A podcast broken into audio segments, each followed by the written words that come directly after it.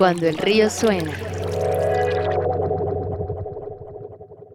Bienvenidos en una ocasión más a Cuando el río suena, el podcast traído a ustedes por Acueducto, en el que platicamos con expertos y emprendedores del mundo de la innovación y la tecnología para escarbar en sus cabezas y compartir con ustedes las mejores prácticas que ellos pueden ofrecer.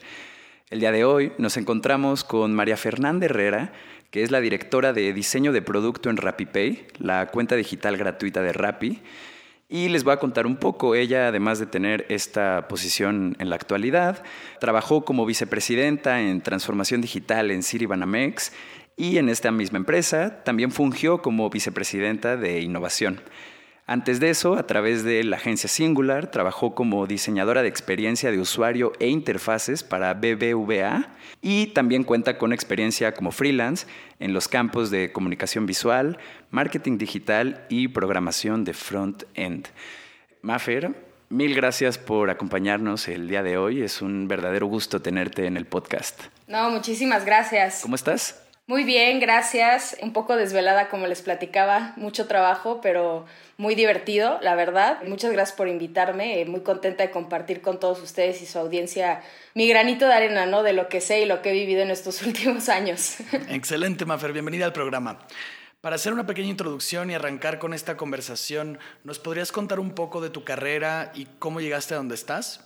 Claro, mira, pues yo me fui, terminando la prepa, me fui a Canadá, viví ahí por ocho años, estudié allá en Vancouver Film School el programa de diseño digital. Yo me fui con la idea, de hecho, de estudiar animación 3D, yo quería trabajar en Pixar. Cuando llegué, ahora sí que en esas materias que tiene uno al principio como de tronco común, empecé a escuchar toda esta parte de diseño digital, experiencia del usuario, y pues me atrapó.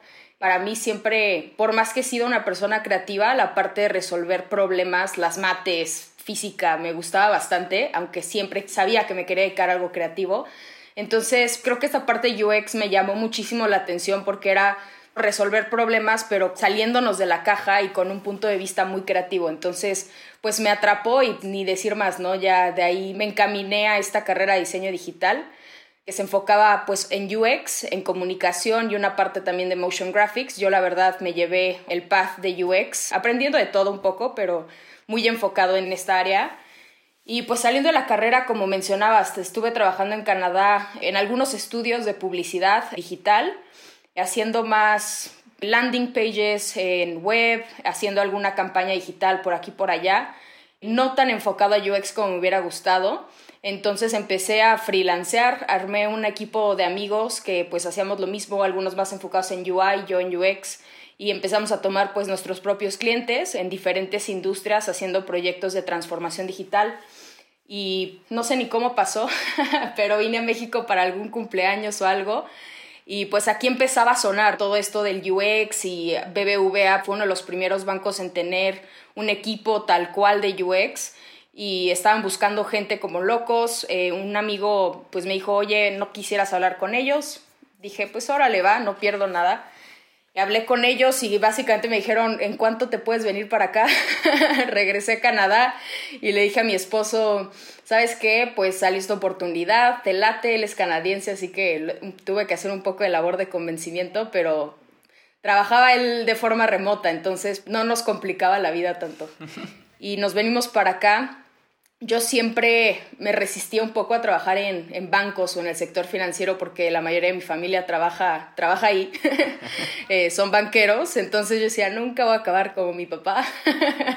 y bueno, acabé en BBVA, la verdad me enamoré del sistema financiero, eh, creo que el reto es inmenso, digo, al ratito platicaremos creo que un poco más en, en específico de eso, pero bueno, me enamoré eh, estuve como diseñadora, como lo mencionaban ahí un ratote, y me gustó mucho, lo disfruté, pero el reto llegó a un punto donde no era suficiente, como que al ver toda la oportunidad que había en un banco, que quería ser parte de un equipo que tomara más decisiones, ser parte más de la estrategia. Entonces, pues empecé a buscar oportunidades por ahí. Ahí surge pues esta oportunidad de unirme al equipo en Citibanamex con un rol un poquito más senior, donde justo, digo, no era como también tenía que mancharme las manos muchísimo y darle a seguir siendo diseñadora y, ahora sí que ponernos muchas cachuchas. Pero bueno, era parte más como el desarrollo de proyectos, ver dónde había áreas de oportunidad, qué nuevos mercados podríamos atacar. y pues ahí tuve la oportunidad de conocer a gente súper talentosa que de verdad me, me, hizo crecer muchísimo. City Banamex yo le agradezco mucho que de verdad fue una gran escuela, fue como un bootcamp de cómo funciona un banco, de aprender todas las diferentes áreas, todas estas piezas que se mueven dentro de un banco que a veces como diseñadores puede que se nos olvide que pues hay una regulación, ¿no? Que regula los bancos, hay una ley que regula los bancos, entonces no se trata de solo ser creativos, sino se trata de de verdad hacer un diseño funcional que no nada más sea excelente para los usuarios, pero cuide a la institución para la que trabajas. Y pues de ahí, con ese equipo, les digo, crecí muchísimo, aprendí muchísimo de áreas que jamás pensé que me fueran a gustar. El tema legal me encanta, que a mucha gente se le hace raro una diseñadora que se mete a la regulación y le gusta. Pero para mí siempre me ha gustado entender mis límites para saber por dónde podemos ahora sí que navegar, ¿no? Y bueno, de ahí surgió esta oportunidad ahora de RappiPay. Mi jefe, Juan Guerra, eh, un gran maestro ahí en Citibanamex, era el Chief Innovation Officer, se pasó como CEO de Rappi y salió la oportunidad de irme a dirigir el equipo de diseño acá y ha sido pues un reto monumental, la verdad. Llegamos a crear desde cero un producto nuevo que es la Rapicar, que salió el día de ayer como les platicaba antes, y a transformar, ¿no? Había, había una base bastante ya sólida con el producto de RappiPay, que es la cuenta que existía, y ahora pues a transformar, a meter más productos, a llegar a otro mercado y pues a evolucionar, ¿no? Lo que había como cimientos. Ok, entonces eres una diseñadora que le gustan las mates, le gusta lo legal y te gusta resolver problemas. O sea, eres el paquete completo que sueña cualquier financiero o banquero de tener en su equipo, justo. Pues mira, la verdad es que justo me, me llega a pasar mucho que cuando me dicen qué haces o a qué te dedicas y justo platico todo esto, como que son muchas cosas que a la gente no le hace match en su cabeza de cómo están relacionadas, pero creo que cualquier buen diseñador que trabaja en un banco o en fintech tiene que entender hasta cierto punto estas cosas si no si no no diseñas con un propósito real, ¿no? Diseñas como muy superficialmente. Entonces, por más que podría sonar como el perfil ideal, creo que es el perfil que cualquier diseñador que trabaja en fintech debería de buscar tener en el sentido de rodearse de toda esta información que complementa lo que estás haciendo, ¿no? Claro, sin duda. Si no, no hay una forma de validar el diseño que estás haciendo, ¿no? Solo se queda en la punta del iceberg, por así decirlo. Totalmente. Y pasando a tu día a día, cuéntanos si puedes ahondar un poco justo en cuál es tu papel ahí en RappiPay y en qué consiste tu trabajo, qué haces ahí todos los días. La pregunta, digamos que tiene muchas respuestas. Eh, ha evolucionado mucho el equipo. Para empezar, empezamos haciendo un equipo completamente remoto, ¿no? Ya había algunas personas que trabajaban en RappiPay, pero el equipo de RappiPay México creció te diría que casi un 200%, si no es que más, desde que entré yo en mayo, ¿no? Entonces ha sido una evolución constante del equipo y de mi rol. Al principio, digamos que mi rol era muy enfocado en la parte de negocios, ¿no? Mucho research, entender el mercado, quiénes son los usuarios de Rappi, qué producto de verdad es el que haría un buen fit para ese mercado Llegamos a la conclusión de esta tarjeta de crédito con unas metas muy ambiciosas, entonces después es, bueno, ¿cómo llegamos a esas metas? ¿Qué, qué características o qué beneficios tiene que tener esta tarjeta? Entonces te diría que los primeros meses fue muy intensivo el entender el mercado, entender a nuestros usuarios y entender cómo nos diferenciamos con un producto versus la competencia, ¿no? muchísimo benchmark, muchísimo desk work. Después ya pasamos una etapa de, bueno, ya tenemos lo que nosotros creemos es el mejor producto financiero que se podría ofrecer al mercado al que vamos. Ahora, ¿cómo damos una experiencia tan increíble como este producto? Pasamos a la fase del producto digital, ¿no? Ya hablando más sobre la app. Y ahí sí fue el producto que tenía RappiPay y era un producto simple y bien pensado, pero era una interfaz, yo diría, uniproducto. Funcionaba muy bien teniendo únicamente la cuenta a la hora de introducir una tarjeta de crédito y que dos productos financieros existieran en esa plataforma pues surge la necesidad de hacer un rediseño de fondo donde ya el usuario pueda navegar entre sus productos de una forma mucho más amigable y diferente, ¿no? Y pues ahí empieza toda la parte de rediseño de RappiPay, repensar cómo deberían de ser las apps financieras, muchísimo benchmark. Una de las grandes ventajas de trabajar yo creo que en FinTech es que tenemos excelentes ejemplos a nivel global, como Revolut, en 26, Monzo, en otros países que de verdad han marcado la pauta de mejores prácticas en el sector financiero. Entonces, obviamente siempre con un ojo en ellos, viendo qué han implementado, qué mejoras han hecho y cómo las podemos incorporar a este rediseño, ¿no? Entonces te diría que obviamente muchísimo research y testeo en cómo debería de ser nuestro onboarding, digamos que todos los pequeños fragmentos que componen la aplicación y a la vez haciendo una exploración muy grande en UI, cómo debería cambiar la imagen para que RappiPay pase de ser como la tarjetita de Rappi a que de verdad nos vean como una vertical nueva con un poco más de, seriedad, porque al final de cuentas eh, Rappi Delivery pues tiene una imagen digamos muy friendly, divertida, porque se enfoca en darle mucha conveniencia a los usuarios, regresarle su tiempo.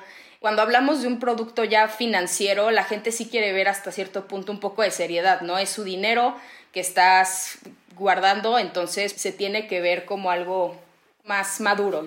Eh, pues en ese entonces les decía, ¿no? Validando muchísimo con usuarios, testeando a qué responden desde un tema de marca, desde un tema de usabilidad, desde un tema UI y bueno, llegamos ya a hacer una librería en Figma, que es la que usamos hasta ahora. Digo, ha surgido mucha evolución, pero empezamos a crear esa librería en ese entonces homologar que todos los países estuviéramos usando los mismos assets y componentes de UI, que era otra cosa que como RappiPay no nada más existe en México, existe en México, en Perú y en Colombia, era súper importante crear una base sólida para que todos los países pudieran continuar con ella.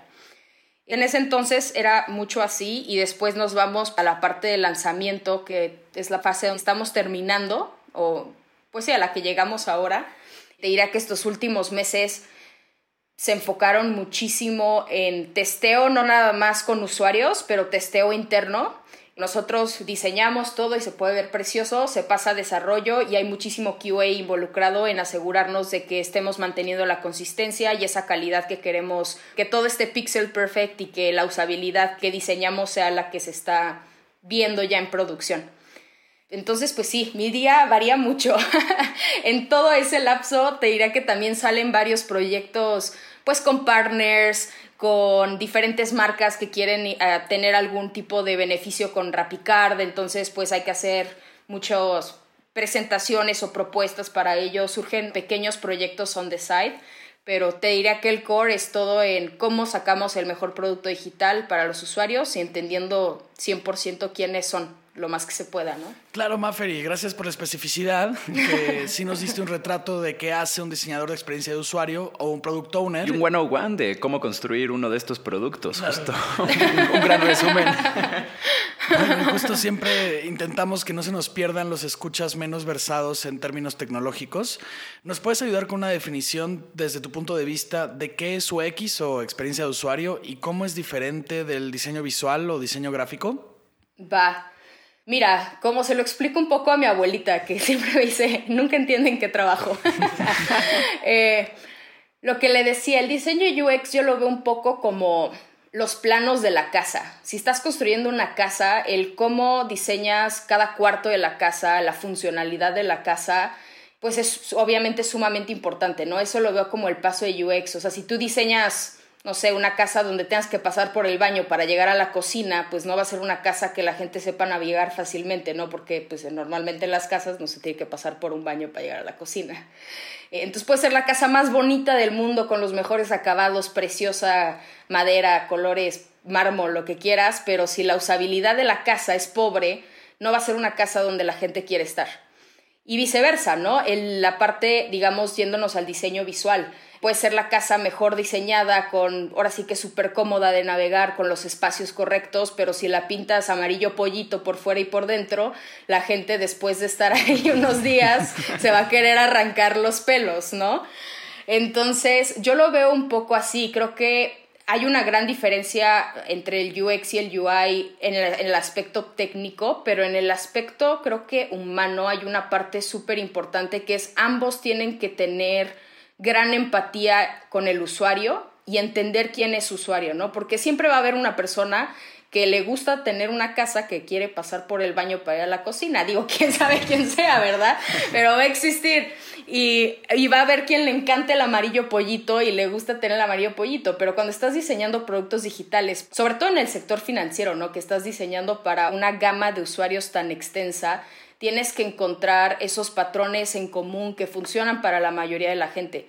Y esos patrones no nada más son en el sentido UX, sino también en el de UI tiene que haber muchísima conexión y comunicación entre el equipo UX y, visual para que los dos vayan con el mismo objetivo de atender la necesidad del mismo usuario.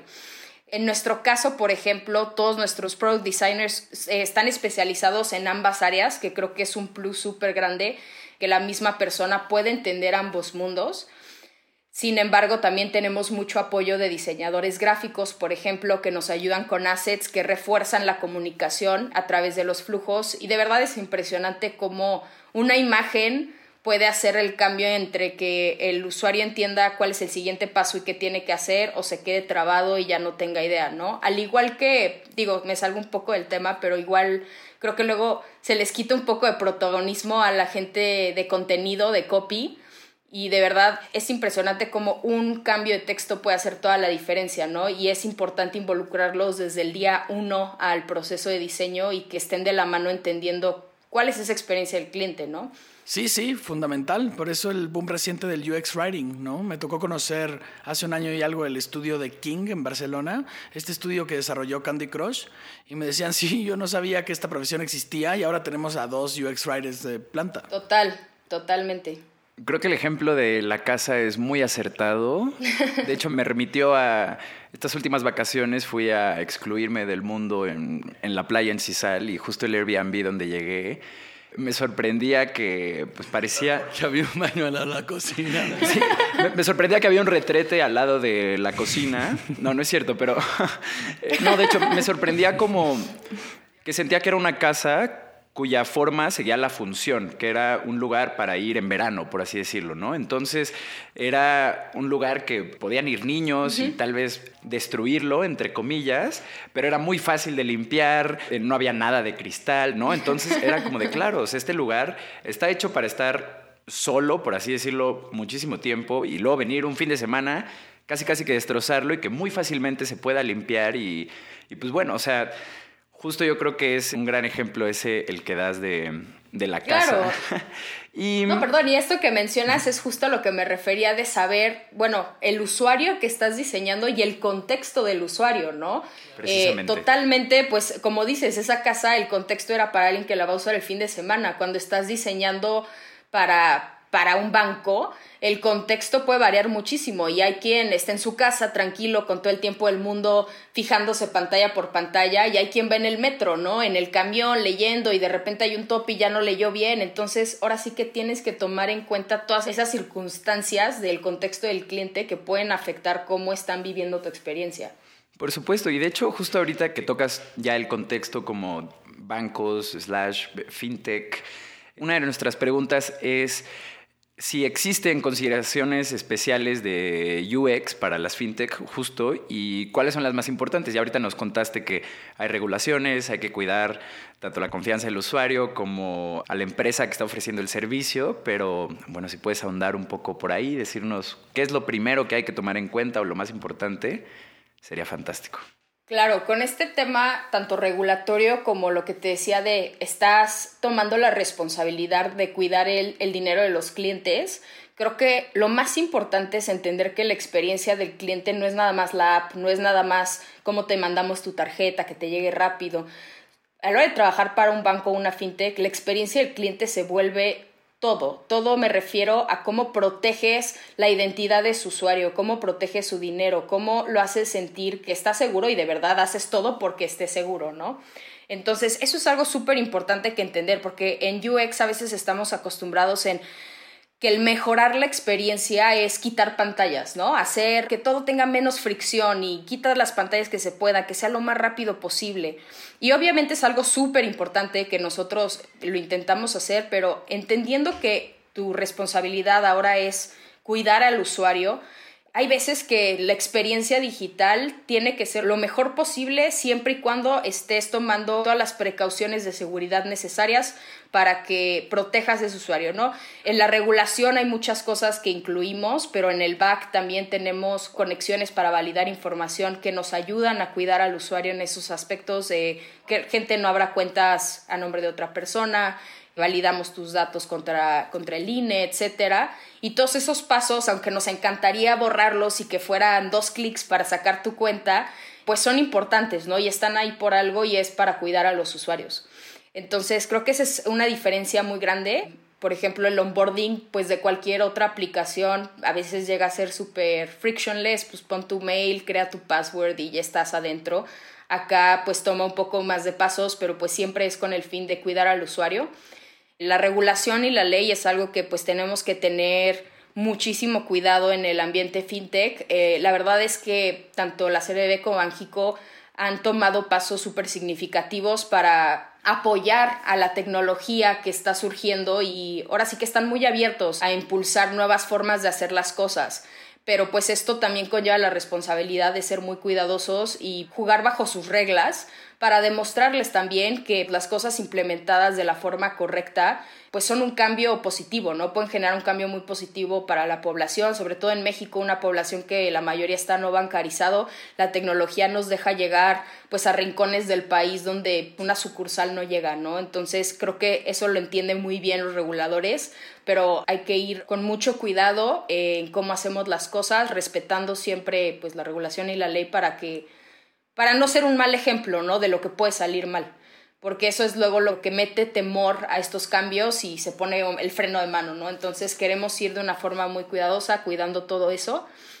Y te diría que la otra gran diferencia de trabajar en fintech es que, pues como te decía, la población mexicana hay mucha que está desbancarizada, hay gente que hay poca educación financiera y pues es cómo llegar a ellos, ¿no? Ahora sí que tienes un universo de usuarios enorme y por más que nosotros tratamos de hacer personas y de tratar de englobarlos en diferentes tipos de usuarios, la verdad es casi imposible. Siempre vas a encontrar un usuario con patrones de uso completamente diferente dentro de un banco que se te salen de la cajita, por eso siempre hay que tratar de diseñar para todos pero sí, la parte de educación financiera es súper importante. Ahorita un reto muy grande que tenemos con la tarjeta de crédito es que la gente entienda que una tarjeta de crédito pues es un método de financiamiento que si lo usas de la forma correcta te puede llegar a ayudar a cumplir tus objetivos financieros muy cañón, ¿no? Y ahorita mucha gente pues por, no sé, si sea mito urbano, hasta memes hay luego de que ahí viene Banco Azteca por mí y cosas así, que la gente de verdad cree que, me han llegado a decir usuarios, es que las tarjetas de crédito son el diablo, y yo, pero ¿por qué? Y es como, pues sí, sí, si no las pagas y si te endeudas y te metes al buro de crédito, pues claro que sí, ¿no? Pero usadas con responsabilidad pueden ser un gran instrumento financiero. Entonces, cambiar esa parte de mentalidad es un punto importante, pero pues imagínate con este temor que a veces tiene la población de este producto, más súmale que le estoy pidiendo sus documentos, una copia de su INE. Híjole, mucha gente sí es una resistencia muy fuerte de por qué te tengo que dar toda esta información para este producto que todavía no me convence. Entonces hay que, hay que saber diseñar con mucha empatía de a quién le estás hablando y de una forma en que el usuario se sienta seguro en todo momento de que pues sus documentos o el producto que le estás ofreciendo no es algo que lo vaya a dañar, sino que todo el tiempo ahora sí que you have their back y estás tratando de darle, darle algo de valor, aportarle valor. Además puedo pensar lo complicado de crear esta experiencia separándola del proceso mexicano tradicional de ir a una sucursal y abrir una cuenta.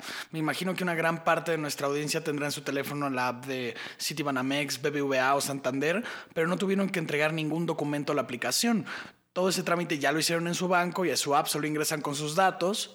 Esto es una experiencia totalmente diferente. Tienen que convencer al usuario todo en el mismo lugar sin ningún humano que les ayude o los oriente. Y además, eh, justo el, abanico enorme de usuarios. Nosotros mucho en los proyectos de marketing que abordamos siempre decimos como, ah, sí, con cuatro o cinco buenas business personas bien diseñadas, llegas a abarcar hasta el 80% de tus posibles usuarios pero en estos casos en específico eh, me dio pavor cuando dijiste eso, ¿sabes? Sí, sí, sí. La verdad, si encuentras casos súper específicos. Y como decía Rodrigo también, o sea, esa parte del cambio llega a ser muy dura. Nos ha pasado entrevistando usuarios que ya han sacado su tarjeta, nos comentan como, híjole, es que me quedo intranquilo de que fue demasiado rápido. Ahí tenemos una anécdota de un, usuario que nos comentaba, me dice, es que fui al baño y antes de que acabara de hacer del baño ya tenía mi tarjeta.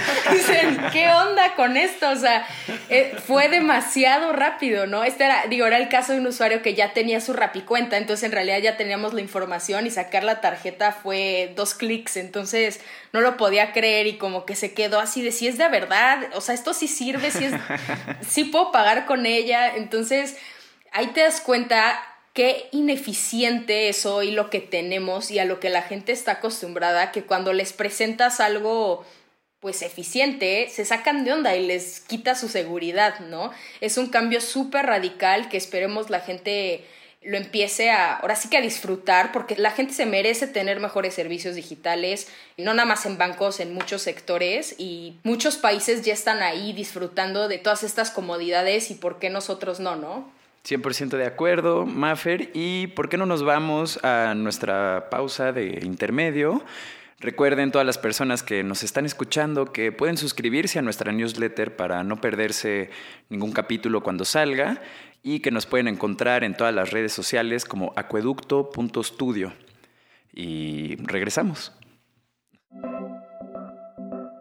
La tecnología digital ha reestructurado drásticamente industria tras industria, por lo que muchos negocios se han revolucionado para beneficiarse de esta tendencia o sencillamente para mantenerse competitivos. En Acueducto buscamos desarrollar los productos y estrategias necesarias para que tu negocio prospere en la era digital.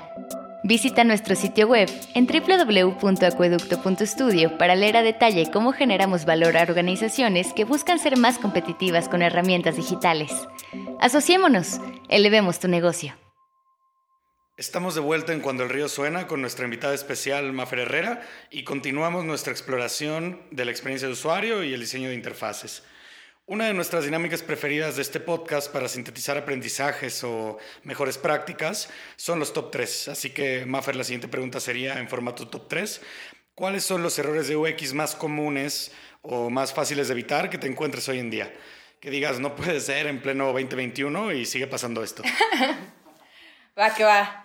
Te diría que uno eh, son los loops infinitos que suelen pasar. Estás a medio proceso y de repente algo falla y te quedas en medio de, pues de la nada y dices, ¿qué hago? O mato esto, pero ya voy a perder todo lo que ya llené, lo que llevaba, mi progreso, etcétera. Y digo, eso creo que puede pasar por dos razones. A veces llega a pasar por cosas en el backend que todavía hay ciertos bugs que pues se van mejorando y hay otras que no son tanto de backend, sino que son del propio diseño. El UX a veces no piensa en todas las diferentes casuísticas que puede haber, en todos esos edge cases que llegan a surgir y pues tu usuario acaba en uno de esos y ya no hay para dónde ir, ¿no? Un caso muy común, por ejemplo, de eso también es cuando no tienes la forma de regresar, no puedes hacer un back al paso anterior, ¿no? Entonces dices, uff, ya llené algo mal, pero ya no tengo cómo regresar, ya aquí me quedé, ¿no? Te diría que ese es uno, me pasa bastante. Dos, ¿cuál sería otro? Un eh, saludo a todas las instituciones gubernamentales de este país y sus experiencias de usuario. Otro te diría que las cosas no sean responsivas para mobile. O sea, eso es un caso que tal cual lo dijiste, Ruiz, ¿cómo puede seguir pasando esto en 2021? Eh, ahora sí que este principio de diseñar mobile first pues ya lo vemos implementado en muchos lados, pero hay casos donde no. ahí el gobierno también peca de eso. Y ahí estás haciendo scroll horizontal en tu pantalla para encontrar los botones, etc. Entonces, súper importante trabajar de forma responsiva y pensar siempre en el usuario que ve en mobile. Y otra llega a ser cuando esta conexión que hablamos al principio entre el UX y UI se nota ¿Y a qué me refiero? En que se nota que, por ejemplo, hay productos que están diseñados técnicamente fenomenal. Unas apps bancarias tienen eso que dices, es que si te metes a la app, todo jala y jala bastante bien, pero el look and feel es tremendo, horroroso. A un punto que ves un cuestionario y dices, qué horror, o sea, qué flojera, se ven 50 campos en la pantalla, ¿no?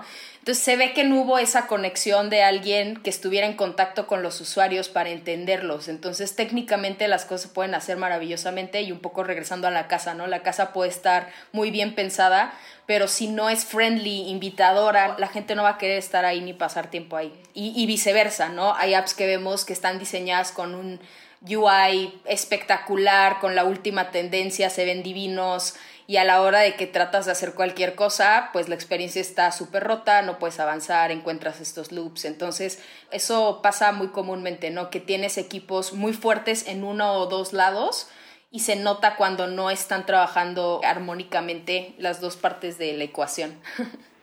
Tocaste un punto fundamental que es la responsividad móvil. Hoy en día, si tu experiencia no es impecable en estos dispositivos, prácticamente estás fuera del juego. Pasando a la contraparte, mucha gente en nuestra audiencia tiene emprendimientos o proyectos que involucran experiencias digitales y están dando sus primeros pasos en esta dirección. ¿Qué consejos podrías darles como mejores prácticas al momento de desarrollar estas experiencias? Échanos tu top 3. Esta no es tanto de la experiencia, pero el resultado acaba siendo una buena experiencia. Ahí shout out a mi equipo. La verdad es que crear un buen equipo es lo más esencial. He trabajado con equipos difíciles, he trabajado con equipos muy buenos, pero que carecen como de soft skills. Ahorita de verdad el equipo que hemos formado en RappiPay México es espectacular en el sentido de que nos enfocamos mucho en reclutar gente sin egos, gente que de verdad tenga la pasión por aprender, que sepa recibir feedback, que quiera crecer, que quiera conocer a los usuarios y eso ha sido una diferencia tremenda, o sea, si en el equipo que tengo no hubiéramos llegado a donde estamos hoy haciendo este lanzamiento y creo que contratar a la gente correcta, a veces el talento está muy overrated. Es más importante encontrar gente que tenga las ganas y la capacidad de aprender que gente que ya lo sepa todo. Y mejor que traigan una buena actitud, que sepan trabajar en equipo, buscar esas cualidades en, en tu equipo creo que es súper importante y el resultado se va a ver reflejado en el diseño que creas, ¿no? Entonces eso diría que es punto número uno, mucho cuidado reclutando, encontrar a gente que pueda aportar mucho como ser humano ese te diría que es súper importante. La segunda parte es el tema de research. Creo que trabajando en una startup, sobre todo, los tiempos siempre vas en friega. Muchas veces el research se hace al lado o se hace después de que ya terminaste de diseñar. Sé que no es fácil ir trabajando el research en paralelo o previo a que diseñas tus flujos, pero cuando lo empiezas a implementar te acabas dando cuenta de todo el tiempo que en verdad estás ahorrándote al final, ¿no? Entonces, esa es una parte que siempre hay que hacer la lucha de ver cómo lo metemos. En el caso financiero, como les decía, tenemos la gran ventaja de que ya tenemos muchos ejemplos de gente que lo ha hecho bien. Entonces, a gente que está emprendiendo les diría, no traten de inventar la rueda, vean ejemplos de lo que ya se ha creado en otros países, en otros mercados, aprendan de, de lo bueno, aprendan de lo malo y empiecen con una base, ¿no? Encuentren cómo mejorar lo que ya hay, no tratar de inventar todo desde cero porque probablemente se van a encontrar con los mismos errores que los otros ya pasaron, ¿no? y la última es, pues regresando y insistiendo un poco con la parte de copywriting. El UX writing, como decía, se ha vuelto súper popular y no es de a gratis. de verdad, creo que es una gran diferencia cuando explicas bien las cosas. Muchas veces la gente dice, es que el usuario no lee, nada más le está dando clic, continuar y ni siquiera se está fijando en qué le estás diciendo. Y sí llega a pasar, muchos usuarios no leen definitivamente, pero hay usuarios que sí. y cuando leen, el mensaje que les das puede ser la diferencia entre en que se animen a contratar tu producto o no. Entonces tienes que tener mucho cuidado en cómo le hablas al usuario, mantener un mensaje homogenizado a través de todos tus canales, que es algo que cuesta mucho trabajo, pero pues la idea es que como le hablas al usuario en la app, le hables en tu mercadotecnia, bueno, en publicidad, le hablen en el call center de la misma forma. Entonces es súper importante tener una buena persona de contenido que sepa mantener esa consistencia y súper importante que todos estos jugadores, tanto el diseño de UX como el UI, como el copywriter, una persona de contenido, si tienes algún diseñador gráfico que está haciendo assets, estén involucrados día uno. Nosotros pecábamos un poco de que los product owners a veces, pues por la velocidad, ¿no? Iban como diseñando ellos propiamente el producto y al final ya era así como diseño, píntame estas pantallas que se vean bonitas, ¿no? Y de verdad, cuando lo haces al revés, cuando involucras a todo el equipo de diseño y contenido desde el día uno, lo que haces es que pues todas estas personas involucradas entienden el contexto y van a poder ayudar a un product owner a diseñar el producto correcto de forma más fácil que si solo le sacas el resultado final y lo tienen que pimpear ahí un poquito. Entonces eso es súper importante, involucrar a todo tu equipo el día uno, que conozcan el contexto, que entiendan el problema, que entiendan los requerimientos del negocio, qué quiere lograr el negocio, cuáles son los objetivos. Este sería yo creo que uno de mis top también. Claro, y esta parte de hacer muchísimo research antes, justo nosotros siempre hacemos hincapié, nunca nos aventamos un proyecto sin hacer investigación previa y sin alinear todo lo que estés haciendo con los objetivos generales del negocio. Y mucha gente no lo entiende, ¿no? Estoy fascinado con un libro que leí hace poco, Creative Selection de Ken Koshienda, que fue un desarrollador de Apple. Y justo él cuenta mucho cómo fue crear el iPhone, ¿no? Él fue el encargado de hacer el keyboard y de toda esta parte de autocorrección. Y justo yo veía la problemática frente a la que estaban ellos, ¿no? Como de diseñar para una pantalla táctil. Y justo ellos, de cierta forma, sí estaban inventando una rueda, ¿no? Que ya después todo mundo adoptó y se volvió el estándar de cómo usamos los smartphones hoy en día. Pero justo tú como product owner no estás en esa posición. Si ya existe algo similar a lo tuyo, justo mejor échate un libro de estos, ve por todos los problemas que ya pasaron y ve cómo lo resuelve otra gente, porque ya a partir de eso tú puedes agregar tu granito de arena, crear una mejor experiencia pero no te trabas con cada problema singular que tuvieron estos productos que salieron antes que el tuyo. Completamente. Y Maffer, para la siguiente pregunta, moviéndonos un poco de vuelta a tu vertical, ¿qué consideras que podrían aprender otras industrias de lo que ha hecho la experiencia de usuario en el sector financiero? Yo creo que lo que pueden aprender o lo que me gustaría que pasara es que inspire a otras industrias a siempre retar el, el ¿cómo se llama? Ahora sí que el, ¿El status quo? El status quo, exacto. la forma que, en que operan siempre puede ser mejorada y creo que una parte súper importante es como embrace technology, o sea, ya hay tantas herramientas tecnológicas que tenemos a nuestras manos que la gente ni se imagina, ¿no? O sea, por ejemplo, ahorita que ya empezó a formar parte de la regulación toda esta parte de biométricos, ¿no? Para validar la identidad y evitar suplantaciones de, oye, que tu cara sea la misma que está en tu INE, ¿no? Esa tecnología tiene una gama inmensa de, de, oportunidades en cómo se puede usar. Si volteas a ver a China, ves que allá lo usan para todo. Y digo, se puede usar de forma muy responsable, hay que tener también mucho cuidado con la parte de los biométricos. es un ejemplo ahí medio sketchy. Pero bueno, el caso es que hay mucha tecnología a disposición de todos. Hay muchos recursos de cómo aprender a utilizarla. La verdad es que todos deberíamos estar ahora sí que buscando cómo, cómo aprender más y la gente puede de verdad transformar sus negocios si, si aprende ciertas estrategias digitales y las implementa de la forma correcta. Concuerdo en que la tecnología y muchísimos recursos están a disposición de todos en Internet y que lejos de espantarnos porque son complejas, deberíamos emocionarnos por todo lo que se puede hacer hoy en día. Ahora, comprendemos que trabajar para productos internos en una empresa grande, como puede ser un banco precisamente, es muy diferente a hacerlo en una agencia pequeña o si eres un solopreneur y estás dando tus primeros pasos, ¿no? Es muy distinto precisamente en materia de recursos y de presupuesto, casi siempre. Alguien que cuenta con pocos recursos, precisamente, eh, ¿en qué crees tú que debería concentrar sus esfuerzos de UX, ya que suele ser gente que está usando varias gorras al mismo tiempo, ¿no? De llevo las finanzas, soy el administrador, pero también estoy diseñando esto, o somos dos personas que se dividen esta labor. ¿Qué crees que es fundamental que tengan en mente? para pues justo si le dan una embarrada de UX a su proyecto, pues le den la buena embarrada. Claro. Mira, te diría que una parte en que puede ayudar UX es en el simple hecho de organizarte, el hacer un proceso interno de cómo llevas tu día a día en sí es UX, ¿no?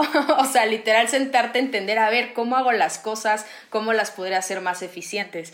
Pero algo súper importante que creo que cualquier entrepreneur tiene que tener en mente es la automatización regresando un poco a este tema de la tecnología, hay tantas herramientas ya que nos permiten automatizar procesos internos que nos ahorran tiempo y más importante, nos ahorran muchísimo dinero. Entonces, eso es algo que de hecho acá lo tenemos como muy grabado. Nuestra área de operaciones no, no tiene prohibido contratar personas, pero, o sea, el espíritu es, hay que hacer la máquina lo más eficiente posible para que necesitemos los menos recursos pues físicos, de, procesos manuales. Entonces, siempre pensar en cómo puedes automatizar tus procesos te va a ahorrar muchísimo tiempo, muchísimo dinero. Y más cuando eres un solopreneur, pues el tener cosas automatizadas. A mucha gente como que le da a veces, como que lo quieren hacer todo ellos y les da cosita abrirse a recibir ayuda de software externo y les diría no, o sea, ya hay software para automatizar casi todo, o sea, es impresionante. Hay que educarnos bien y entender qué es lo que de verdad necesitamos, pero a veces contratar un software que te puede ayudar a automatizar ciertas cosas de tus procesos puede ser la diferencia entre que tú tengas tiempo para dedicarle a lo que de verdad importa y no tengas tiempo para, para ejecutarlo de la forma correcta, ¿no? Claro, claro, nosotros de nuestros gastos como estudio, los más grandes sí son 100% el software que contratamos, ¿no? Justo para no tener que hacer un montón de cosas. Sí, precisamente. sí, no, y es justo ahorro de recursos, tiempo, que es el más valioso de todos los que tienes a tu disposición. Y es también sin duda uno de los bastiones de la transformación digital, ¿no? Esta última pregunta no estaba en nuestra lista, pero la voy a hacer Mafer, ¿tú dónde recomendarías que la gente sacara recursos de UX o realmente de cualquier tipo que creas que puedan servirles? Newsletters, canales de YouTube, seguir a cierto autor en LinkedIn. ¿Cuál sería tu recomendación en ese sentido? Mira, yo te diría dos consejos muy importantes. Uno es leer. Hay un libro que, el último que leí, de hecho, me lo recomendó el Juan Guerra, el CEO de RappiPay, se llama Jobs to be Done es un librazo para entender por qué haces las cosas que estás haciendo. Bueno, de hecho, el libro no se llama así, más bien es sobre la teoría de Jobs to be done. Te debo el, nombre del libro, pero si buscas Jobs to be done, encuentras el libro. pero eso es lo que se me, se me grabó. Híjole, es que de verdad en YouTube a mí se me hace una bendición que digo, wow, o sea, la forma de aprender de verdad se ha revolucionado con esto, porque cualquier cosa que buscas la encuentras, de cualquier software que tienes curiosidad de cómo aprenderlo a usar, lo encuentras. Los mismos creadores de software, por ejemplo, Figma o Webflow, han hecho una gran labor en dar tutoriales súper completos de cómo usar su producto en particular Webflow, que está padrísimo, lo recomiendo que lo chequen para hacer responsive web. Otro recurso importante que les diría es busquen un mentor. Sé que mucha gente luego está súper saturada, pero si quieren encontrar a alguien que les puede dar un poco de feedback más personalizado, busquen un mentor. Si encuentran a alguien en LinkedIn que digan, ah, esta persona me late lo que está haciendo, me gustaría irme por ahí, no pierden nada en mandarle un mensaje y decirle, oye, me gustaría tomarme un café virtual, digo ahorita virtual contigo, eh, que igual y platicarte en qué estoy, que me dieras algún consejo, creo que eso es súper, súper importante, encontrar un mentor o una comunidad que te pueda apoyar a, llegar a donde quieres llegar, ¿no? Perfecto, muchas gracias. Eh, estamos llegando al final de este capítulo. Muchas gracias, Maffer. De verdad, nos diste oro. Toda la gente que llegó hasta este punto del podcast, queremos agradecerle por escuchar y recordarle que si cree que esta información puede ser valiosa para alguien más, compártanlo con ella. Justo este podcast es un esfuerzo para ustedes y para toda la gente que lo necesita. Recuerden que pueden suscribirse a nuestra newsletter para no perderse ningún capítulo y que nos encuentran en casi todas las redes sociales como acueducto.studio. Mafer, una vez más, muchas gracias. No, muchísimas gracias. Un placer platicar con, con, ustedes dos, también contigo, Ro. Y shout out de una vez a nuestro equipo de producción que hará una gran labor de edición para ustedes. Hasta luego. Hasta luego.